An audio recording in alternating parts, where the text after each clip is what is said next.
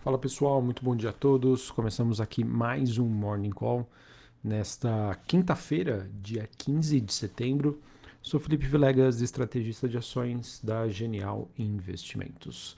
Bom pessoal, nesta manhã, é, após uma recuperação né, ligeira que aconteceu ontem nos mercados, depois do tombo da terça-feira, em que nós tivemos os dados sobre inflação ao consumidor nos Estados Unidos. É, acho que o destaque dessa manhã fica por conta de uma nova rodada é, de abertura das taxas de juros no mundo desenvolvido, ou seja, o mercado precificando ainda uma postura é, mais, mais dura, né, mais hawkish, mais restritiva em termos de política monetária pelos bancos centrais. É, olhando para os mercados de ações, não temos uma direção única, tá? temos algumas bolsas subindo, outros caindo, outras caindo, e temos um dia de baixa para as principais commodities globais. Acredito, pessoal, que o grande destaque do dia vai ser a agenda macroeconômica. E a gente pode falar é, da agenda nos Estados Unidos, na China e também aqui no Brasil, tá? Acho que é o grande destaque desta quinta-feira. Bom, antes da gente falar então sobre agenda, sobre algumas notícias, só passar para vocês aqui algumas informações de como são, estão os principais ativos globais neste momento. É, na Ásia, Bolsa de Xangai na China fechou em queda de mais de 1%, Bolsa de Hong Kong subiu meio e a Bolsa japonesa alta de 0,21. Na Europa, nós temos Londres subindo 0,30%, Paris na França queda de 0,5%, e a Bolsa de Frankfurt na Alemanha queda de 0,23.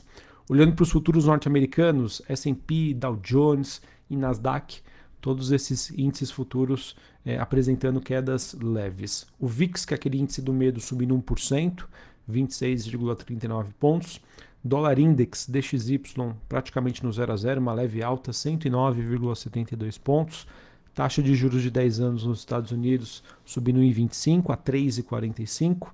Bitcoin caindo 1%, ele que volta a, a, a, negociar ali perto da faixa dos 20 mil dólares a unidade.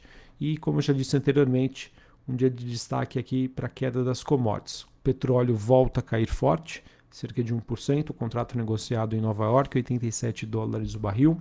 O Brent, que é o contrato negociado na Bolsa de Londres, é, na região dos 93 dólares. Cobre com queda de 1,26 níquel alta de 0,16 e o minério de ferro na China, se não me engano, fechou com uma leve alta.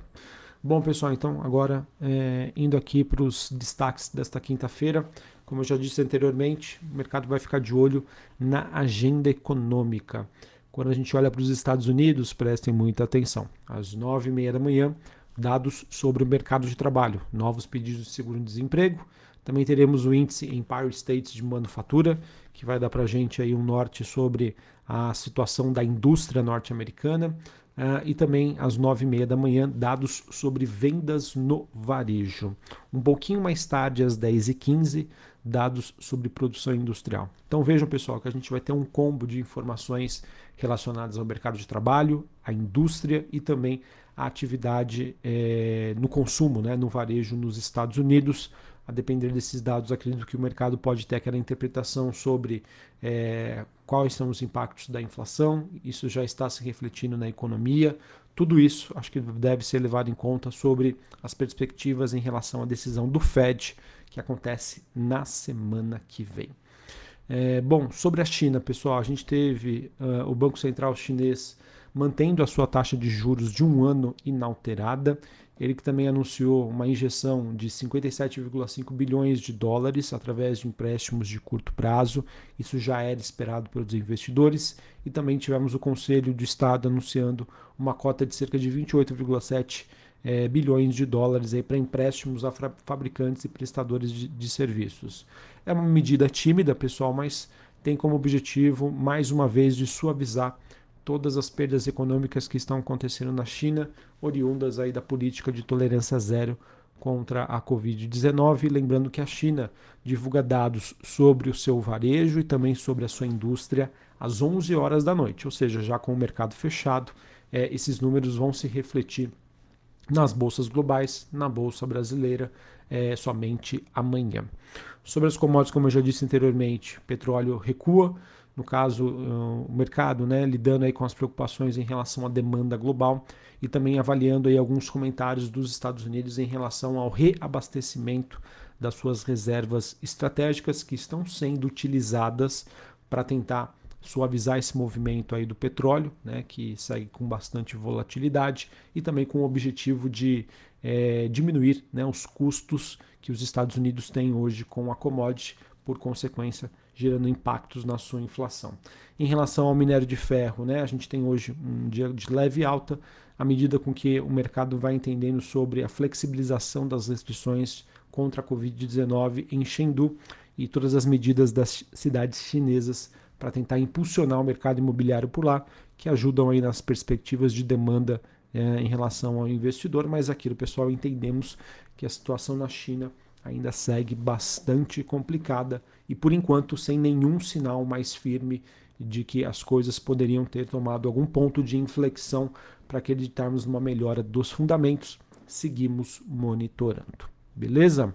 Bom, agora queria começar a falar um pouquinho sobre o Brasil, em que o noticiário macroeconômico, uh, em nossa opinião, segue novamente sendo ofuscado aí pela temática eleitoral.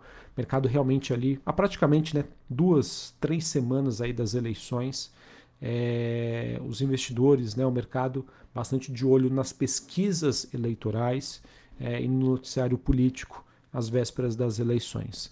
É importante dizer, pessoal, nas últimas pesquisas é, houve, tanto na questão de números, né, quanto na questão qualitativa das pesquisas, é, fica evidente aí uma aproximação é, entre né, o atual presidente Jair Bolsonaro e o ex-presidente Lula nas pesquisas eleitorais. Lembrando que Lula ainda permanece na frente, Bolsonaro em segundo, mas a gente observa aí uma aproximação, tá? Tanto em termos de números, a diferença diminuindo, quanto também na parte qualitativa. Quando eu falo na parte qualitativa, é, eu falo no sentido de que outras perguntas que são, estão sendo feitas né, aos, aos eleitores né, sobre é, no caso de um segundo turno, né, em quem você votaria, quem você não gostaria de ver de jeito nenhum, né, quais, quais as temáticas. A gente vê que essa parte qualitativa ainda não se reflete nos números diretos, né? Quem você vai votar para presidente, enfim, seguimos acompanhando. Acho que é uma, ainda temos um cenário bastante polarizado e, na minha opinião, aberto aí aos resultados. Então vamos seguir acompanhando. Sobre a agenda macroeconômica aqui no Brasil, 9 horas da manhã a gente vai ter dados sobre o IBCBR, que serve como uma proxy aí para o PIB. É, lembrando que ontem a gente teve a divulgação de vendas no varejo esse número veio abaixo das expectativas. Eu acho que merece uma certa atenção aí sobre uh, o cenário Brasil, né, perspectivas para crescimento. Uh, e o ponto que eu queria trazer aqui com vocês, pessoal, é o seguinte: nesta semana, né, a gente teve na terça-feira divulgação de volume de serviços, um número acima das expectativas. Vendas no varejo, divulgado ontem, abaixo das expectativas e hoje o IBCBR, que sai com uma proxy para o PIB. É, o que, que, é importante da gente avaliar destes números? É, se a gente pegar a temática inflação, pessoal, é, que é um problema né, que atinge né, todos, né, a maioria dos países do mundo hoje, com exceção talvez aí de China, é, o que, que, nós temos? Uma inflação em que os itens mais rígidos, né, os núcleos, que vem muito da prestação de serviço e do setor imobiliário, né, barra aluguéis, esses itens eles têm se mostrado aí muito mais resilientes do que outros, né, que são mais flexíveis, como alimentos, energia, entre, outro, entre outros. Se a gente parar para pensar, essa deflação que a gente viu no Brasil e essa leve melhora nos Estados Unidos em julho, que trouxe bastante ânimo para o mercado, isso é, veio do quê? de preço de alimento, de, de combustíveis, né, que são itens muito voláteis e que o governo também ele consegue ajudar a sua população. Só que quando a gente olha né, para prestação de serviços, aluguéis, a gente vê ainda uma inflação muito persistente. Então, quando nós temos um número de volume de serviços acima da expectativa, vendas no varejo abaixo e o BCBR hoje, né, que vamos ver como que vai ser a divulgação, pode passar alguma preocupação no mercado diante desse problema, né, de uma inflação que ainda pode estar enraizada na prestação de serviços, mas já atingindo outras regiões, né, outros, outras atuações. Então vamos acompanhar, acho que esse número vai ser importante para o mercado precificar a trajetória de juros aqui no Brasil, no primeiro momento, e também sobre os impactos que nós já estamos observando na economia brasileira, tá? com uma taxa de juros de dois dígitos, e a sua eficácia no combate à inflação. Tá? Acho que essa, esse é o grande desafio que nós temos para o Brasil e também para o mundo. Tá? Como que a gente vai fazer, como que os bancos centrais vão fazer para realmente levar a inflação para a meta e a nossa expectativa por enquanto é que, infelizmente, esse remédio ele é muito amargo. Vai ter que atingir realmente a economia, vai ter que atingir o mercado de trabalho, tá bom? Infelizmente, pessoal, não que eu deseje isso, mas é uma consequência econômica desse número de inflação que a gente ainda continua observando, né, de bastante resiliência, muito focado aí na parte de serviços, na parte de aluguéis, tá? Barra moradia. Bom, para a gente encerrar aqui falando sobre o noticiário corporativo, é, queria trazer de destaque para vocês a Braskem, ela que anunciou a segregação de operações de compra e gestão de energia, em que essa nova empresa independente, né, chamada de Vulcan, ela vai atender tanto a Braskem quanto outros clientes, é, focando em novos modelos de comercialização de gás e energia e também na entrega de soluções de energia renovável. Notícia que talvez não acredito que traz, traga um impacto a curto prazo, melhora os fundamentos da companhia a longo prazo. Também tivemos a Embraer, fazendo diversos anúncios. O primeiro deles foi a assinatura de um memorando de atendimento em nome dos seus clientes e também fundos administrados com a afiliada da Apollo para 1,5 bilhão de dólares de investimentos no programa de financiamento dos clientes de jatos regionais.